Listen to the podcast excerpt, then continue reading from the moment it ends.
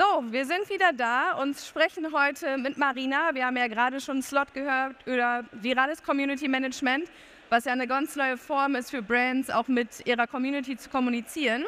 Und du bist ja schon seit 20 Jahren in der Musikbranche, hast schon Leute vertreten wie Sido, Apache, Robbie Williams. Und ich kann mir vorstellen, da hat sich auch schon einiges verändert in der Kommunikation. Absolut. Wer war denn deine erste Künstlerin oder dein erster Künstler? Wen betreust du aktuell und was hat sich seitdem verändert in den PR-Maßnahmen? Also meine erste Künstlerin, meine erste deutsche Künstlerin war Janette Biedermann tatsächlich. Und ähm, aktuell betreue ich unter anderem ähm, Miley Cyrus und Vanessa Mai. Cool. Ähm, was sich verändert hat, ich würde sagen tatsächlich, dass wir vor 20 Jahren und äh, auch noch vor zehn Jahren sehr medial gearbeitet haben, Headlines kreiert haben, natürlich stark darauf angewiesen waren, äh, mediale Unterstützung zu bekommen für Releases und ähm, heutzutage viel mehr mit Eigenkreativität und Eigennarrative arbeiten können. Ja, absolut. Durch Social Media ist es ja auch irgendwie so, dass die Künstler ein Stück weit auch ihre Kontrolle zurückgewonnen haben, weil die jetzt eben selbst entscheiden, okay, was poste ich, was veröffentliche ich. Wie ist das aus PR-Sicht? Man hat ja dann auch gar nicht mehr so krass die Kontrolle ähm, jetzt für eine Marketingstrategie, weil die natürlich auch selbst entscheiden, was poste ich. Hast du dadurch weniger Kontrolle und sind normale Medien dadurch gar nicht mehr so relevant? Nee, also ich finde, ähm, also Kontrolle möchte ich auch gar nicht haben. Ähm, ich glaube, es ist ganz arg wichtig, dass diese Eigennarrative und die Fankommunikation, also die Kommunikation zwischen Artists und Fans, sehr, sehr stark ausgeprägt ist. Ähm, die Eigennarrative auch, das Storytelling des Artists. Also ein Artist geht ins Studio, macht ein Album, macht einen Song und hat ja was zu erzählen. Ja. Und das auf den eigenen Kanälen zu machen, ist enorm wichtig. Ähm, und die Medien, die haben sich halt einfach auch nur verändert, indem sie nicht mehr auf klassische Pressemitteilungen ähm, angewiesen sind, sondern auch stark natürlich selber auch schauen, was machen die Künstler selber oder die Künstlerinnen. Ähm, was ist Ihre Geschichte, ähm, für was setzen Sie sich ein, was ist Ihnen wichtig. Ähm, die Arbeit an sich, also ich habe das vor vielen Jahren schon mal in einem Interview gesagt, da wurde ich noch sehr kritisch äh, betrachtet, ähm, dass ich gesagt habe, Eigen-PR wird viel größer als mediale PR werden. Tatsächlich ist es so gekommen, ähm, was wir auch in, in, in Bereichen wie Podcasting oder so merken. Einfach Eigennarrative, Storytelling, die, emotion, die emotionalen Touchpoints, sind einfach wichtiger als Medien, die über Releases oder Künstlerinnen schreiben. Aber auch die, wie gesagt, haben sich verändert, indem sie einfach das, was sie schreiben, verändert haben. Und deswegen sind, ist beides immer noch sehr wichtig. Für uns, glaube ich, alle interessant, wenn man sich jetzt vorstellt, Vanessa Mai zum Beispiel jetzt auf ihrem Instagram-Kanal. Wie viel ist denn wirklich Vanessa Mai und wie viel ist PR dahinter, wenn du das so aufteilen müsstest? Also ich würde sagen, 95 Prozent ist es immer der Artist selber. Und die paar Prozent kommen tatsächlich bei so ja, Albumkampagnen dazu. Ähm, ein Künstler braucht ja auch ein Team mit kreativen Ideen, mit Expertise, um einfach auch zu gucken, ähm, ein Artist kommt zu uns, hat, hat Songs geschrieben, ist gerade noch so total in der Bubble. Wir kennen die Trends, wir wissen, was da draußen funktioniert, beziehungsweise wir können auch sagen, hey, wir als Fans, also ne, wir sind ja auch Konsumentinnen, ja. wir können sagen, hey, das, das bietet sich total an für eine Social-Media-Kampagne, das solltest du so und so umsetzen. Dann machen wir das auch gemeinsam. Also wir haben da tolle Teams, die sich damit auseinandersetzen. Aber es würde niemals funktionieren, wenn Künstlerinnen ihre Kanäle nicht selber betreuen. Ich weiß noch vor, als Social Media angefangen hat, das noch ein Thema war macht Lady Gaga ihre Instagram-Seite selber. Das kann man sich heute gar nicht mehr vorstellen. Und das war früher ein ganz, ganz wichtiger Punkt für Fans, auch für mich als Fan. Ja. Aber das ist heute gang und gäbe und deswegen würde ich sagen 95 Prozent. Absolut. Fans und Creatorinnen ja auch sind ja auch super Multiplikatoren, wenn man jetzt viral gehen will, Reichweite kreieren will, weil natürlich zum Beispiel auch Creatoren auf Konzerte gehen und dann darüber Stories machen, die Leute mitnehmen und dadurch das Ganze natürlich viel mehr Viralpotenzial hat. Wie würdest du denn jetzt sagen, ähm, wie arbeitet ihr denn mit Creatoren zusammen? Also bucht ihr die auch und sagt, okay, geht mal zum Beyoncé-Konzert oder ist das alles organisch? Das ist also, ich würde sagen, zum allergrößten Teil organisch, beziehungsweise eigentlich fast ja doch nur organisch.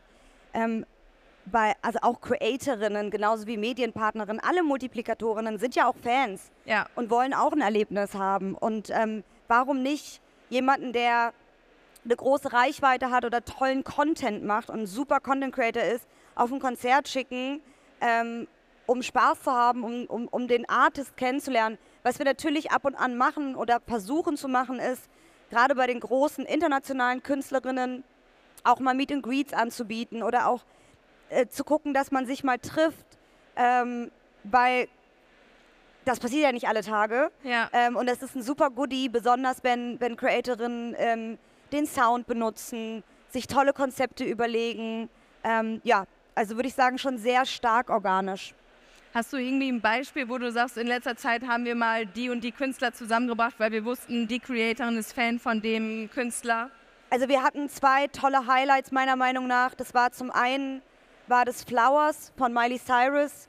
Als ich den Song das erste Mal gehört habe in einem Meeting, da wusste ich es eigentlich schon. Also mir war klar, dass das eine, dass es super viral gehen wird, weil der Text, die Message, das hat alles hergegeben. Menschen aus jeglicher Altersgruppe konnten relaten. Ja. Ähm, und es gab so tolle Videos von Celebrities, von Creatorinnen around the world. Äh, das war ganz großartig. Ähm, und auch ein tolles Highlight, ähm, wir hatten Scissor ähm, in Deutschland und ähm, es gibt ganz viele tolle Creatorinnen, besonders aus dem, aus dem BIPOC-Bereich, die ganz, ganz große Fans sind.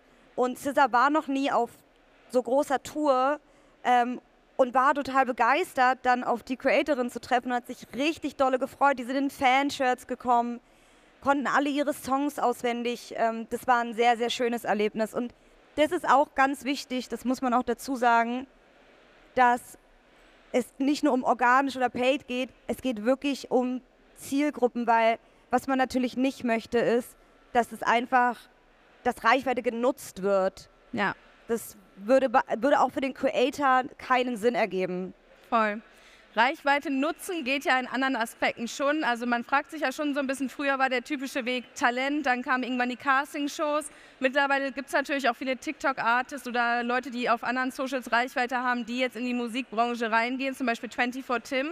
Zählt dann Reichweite mehr als die Songs oder als das Talent oder wie würdest du da den Weg sehen? Ich finde die Frage, also die Frage ist berechtigt, aber ich stelle mir diese Frage nicht, weil ich glaube, dass es äh, ganz, ganz wichtig ist zu verstehen, Communities und Fans, die tragen alles. Die tragen den Song, die tragen den Artist, ob der Artist aus, also davor Creator war und dann Musik macht oder ob wie Vanessa Mai Musik und Creations zusammenkommen. Ich glaube, so, aut so authentisch du bist und je authentischer du mit deinen Fans und mit deiner Community umgehst, desto stärker kannst du auch alles andere machen. Ne? Also es ist wie mit, mit Artists. Ich will ja nicht nur den Song streamen, ich will das Album kaufen, ich will den Merch kaufen, ich will auf Tour alles erleben.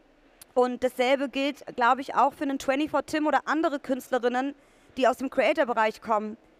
Natürlich ist es auch so, dass wir merken, ne, durch TikTok und Cre- Creatorinnen, dass Songs ähm, in die viralen Charts kommen, dass Songs gepusht werden. Ähm, man merkt es zum Beispiel auch gerade bei Katalogsachen. Also ältere Songs werden gerade wieder neu aufgefrischt und die neue Generation entdeckt. Missy Elliott und Busta Rhymes, was mich natürlich persönlich total freut bei 50 Jahre Hip-Hop. Aber ich glaube, diese Frage, ob Song oder Album, äh, Artist, ich glaube, wenn du authentisch mit deiner Community umgehst, egal welches Produkt du am Ende verkaufst, niemand kauft etwas des Produktes willen, sondern weil man Fan ist. Absolut. Glaubst du denn, dass sich trotzdem die Arbeit für Plattenlabels zum Beispiel verändert hat, weil man sagt, okay, wir gucken schon darauf, dass der Song virales Potenzial hat, dass man daraus TikToks machen kann? Oder ist das im Songschreibprozess und Produktion kein Thema? Ich wünschte, es wäre so viel einfacher. Das ist tatsächlich voll der Trugschluss. Also diese Frage wird uns sehr, sehr oft gestellt, aber es geht gar nicht. Also du kannst auch keinen viralen Hit äh, vorhersehen. Manchmal weißt du es, weil du es einfach hörst. Und ich lag auch schon falsch, muss ich auch dazu sagen. Ähm, ich glaube, dass die Arbeit sich trotzdem verändert hat in so vielerlei Hinsicht. Weißt du, wenn du dir anguckst, vor 20 Jahren war es wichtig, ob MTV und Radio und die Märkte wie Saturn oder Mediamarkt dich gut präsentieren. heutzutage kannst du als Künstlerin deine eigenen ähm, Communities bespielen und kannst mit allerlei Schabernack irgendwie deine Musik promoten. Ich glaube, was ganz, ganz wichtig ist, auch da wiederum, ist, wenn du einen Song aus dem Grund, einen viralen Hit zu machen, im Studio produzierst, glaube ich nicht, dass es der wird. Mhm. Aber ich glaube, es gibt so einen Common Touchpoint, so eine emotionale, wie bei Flowers, ne? Ja. Gerade, oder auch lustige Songs. Mhm. Aber wenn so ein, ein, ein wir haben zum Beispiel gerade einen Song äh, Water von Tyler. Der Song, der Tanz, der Touch, die, also das ist einfach ein emotionaler Punkt. Dann funktioniert das. Aber du kannst das nicht voraussehen. Ja, ist ja meistens so, wenn man es dann zu sehr versucht, dann klappt es meistens nicht. Jetzt ist es für Brands ja auch super interessant, nicht nur mit Content Creatorinnen zusammenzuarbeiten, sondern eben auch mit Artists. Aber da muss man auch nochmal gucken, okay, matcht das wirklich, weil da ja noch viel hinterhängt. Hast du so Beispiele, Highlights, Lowlights, wo eine gute Kooperation war oder wo es vielleicht auch mal nicht ganz gepasst hat? Also, da ich ja auch Vanessa Mai betreue, ich finde zwei ähm, Kampagnen, die ich ganz, ganz toll fand, weil die super authentisch waren, war zum einen die Sketchers-Kampagne. Sie ist riesen Christina Aguilera und Britney Spears Fan. Dann ist sie in die USA geflogen und hat am selben Ort geshootet. Also man hat die Liebe zum Detail gespürt. Und die andere Kampagne, das war sehr lustig, weil es waren zwei Artists, die jeweils eine in Amerika und eine in Deutschland die L'Oreal-Kampagne gemacht haben. Und ähm, Vanessa hat das wirklich getragen. Es war eine sehr, sehr tolle Kampagne mit Vanessa Mai. Ich habe es mir danach gekauft ähm, und ich kaufe nicht alles. Ähm, und die US-Künstlerin hat das nicht so authentisch verkauft. Da war es wirklich eher so ein Werbetestimonial und man hat daran wirklich erkannt, dass die Agentur, die Marke und die Künstlerin sich wirklich Gedanken gemacht haben. Ähm, ein anderes Highlight, was ich finde, ist gerade die Sony Electronics Kampagne mit Apache, der ja grundsätzlich eh schon weniger macht Ja. und ähm, die einfach so ganz stark auf seine Musik abzielt. Aber ich bin sowieso der Meinung, dass heutzutage ähm, Künstlerinnen und Marken eh nur miteinander funktionieren können, wenn es auch da das Storytelling gibt. Also ne, es, es gab auch Lowlights, wie wir wissen. Ja, Ähm, und da war tatsächlich von Anfang an nicht, da wurde nicht drauf geachtet, dass das Storytelling und die Persönlichkeit zu dem Produkt matcht. Und ähm, ja, dann gab es einen Shitstorm und den gab es zu Recht. da ein Beispiel. Ja, leider tatsächlich Shirin David und McDonalds, würde ich sagen, ähm, was mir sehr leid hat, weil ich den Grund, warum sie es gemacht hat, dass es ein iconic, eine iconic Marke für sie ist, mega nachvollziehen kann. Ja. Hätte man anfangs, als man zusammensaß und ich möchte niemandem auf die Füße treten, ich hätte es definitiv so gemacht, mich hingesetzt und gesagt, okay, ne, du hast irgendwie gesagt, du bist jetzt Veggie und ähm, du setzt dich für bestimmte Dinge ein, wo es auch schwierig ist mit der Marke. Ich meine, Ja, ich hätte an dem Storytelling gearbeitet und nicht einfach davon, ich wäre nicht einfach davon ausgegangen, dass es, dass es iconic wird. Ja, ich glaube, das ist manchmal schwierig, dann dieses ganze Paket einfach zu sehen, weil wenn man erstmal nur vorguckt, ist es natürlich eine coole Kooperation, aber wie du sagst, da hängt einfach viel mehr Sachen dran, die dann halt auch zu Shitstorm führen können. Wir sind schon fast durch, deswegen müssen wir uns ein bisschen beeilen. Zusammenfassend nochmal aus PR-Sicht, was ist denn jetzt so der größte Unterschied oder die größte Gemeinsamkeit, wenn es jetzt um PR-Kampagnen geht für Brands oder für Artists? Also wo sind da die Differenzen? Am Ende, also der, äh, die Gemeinsamkeit ist, wie ich vorhin schon gesagt habe, egal was du für ein Produkt an den Markt bringen willst, der, der, emotion, der, emotionale Anspruch, also wie du mit, mit wie du es verkaufst, wie du es, also wie du deine Zielgruppe ansprichst, wie du deine Zielgruppe erweiterst, dass es authentisch ist, ähm, ist arg wichtig. Und das ist, finde ich, hat ist eine Gemeinsamkeit. Ja. Ähm, der Unterschied ist, glaube ich, am Ende tatsächlich, dass du, dass Musik so eine große emotionale Ebene hat, die alle Menschen berührt und du deshalb ja sehr viel organischer arbeiten kannst. Ja. Ähm, und wir sind alle Fans, wir sind alle Fans von Künstlerinnen, also wir sind auch Fans von Brands, aber das hat einfach einen großen Unterschied in, in ein, es hat einen emotionalen Wert. Ja, absolut, absolut. Wenn wir jetzt noch mal ein bisschen in die Zukunft richten, man haben, wir reden ja heute über viel Verwandlung, was wird nächstes Jahr kommen, wie ist dieses Jahr die Kommunikation und in der Musikbranche ist das ja schon wirklich extrem, wenn man überlegt, okay, wir sind mal irgendwann mit CDs gestartet, dann kamen Streamingdienste, mittlerweile hören wir Musik über TikTok gefühlt. Was glaubst du, wird denn nächstes Jahr so das Steckenpferd sein? Wo werden wir da sein? Also ich glaube, zwei Sachen werden äh, ganz klar sein. Ich glaube, das, das Live-Programm wird wieder wichtig. Mhm. Wir hatten es jetzt eine Weile nicht durch Corona. Und ich glaube, das zeigt auch nochmal ganz stark, ähm, ja, ob du tatsächlich nur ein Streaming-Künstler bist oder ja. ob du live auch Leute abholen kannst. Und ich glaube, der weitere Trend wird sein, dass, die, also, ne, wirklich Communities, Foren, mit, mit, mit, deinen, mit deinen Fans kommunizieren. Da, wo wir mal angefangen haben bei Künstlerforen, ja. äh, die ich früher betreut habe, in die Richtung wird es eigentlich wieder gehen. Fans wollen einfach eine Kommunikation, die wollen eine Nähe und das wird auch im nächsten Trend immer noch da sein. Absolut. Wir haben ja eben äh, auch einen Vortrag gehört über virtuelle Influencer. Wenn du jetzt sagst, es gibt Künstler, die natürlich auch live abholen, es gibt aber auch Künstler, die halt besser über Streaming funktionieren.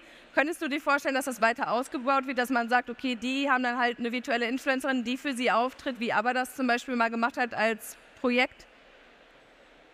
Oh, also für mich persönlich, ich kann es mir, im, also ich kann es mir nicht vorstellen. Mhm. Ähm, ich hatte mit Hans Zimmer dazu gesprochen ähm, vor ein paar Monaten, ob er Angst davor hat, was jetzt kommt. Und er hat gesagt, dass er auch nicht glaubt, dass es so schnell gehen wird, dass so eine emotionale Ebene ähm, ersetzt werden kann.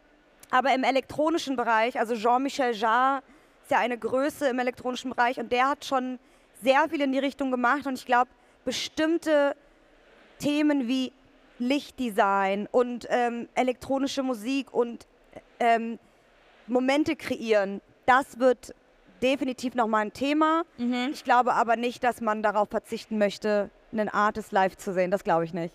Ja, ich glaube, das war vielleicht auch in Corona-Zeiten, hat man überlegt, vielleicht könnte das eine Alternative werden, aber jetzt ist es ja schon wieder so, als wäre das ewig her und man ist froh, dass alles wieder möglich ist. Deswegen. Ja, und ich glaube, man darf auch nicht vergessen, einige der, der sehr jungen Generation gerade, die haben besonders auch in diesem Jahr das erste Mal Festivals besucht. Die sind auf ihren ersten Konzerten. Ja. Und denen wollen wir das ja nicht wieder wegnehmen. Nee, absolut nicht. Damit sind wir durch. Vielen Dank fürs Zuhören. Danke Marina für den tollen Input. 20 Jahre Musikbranche und euch noch viel Spaß.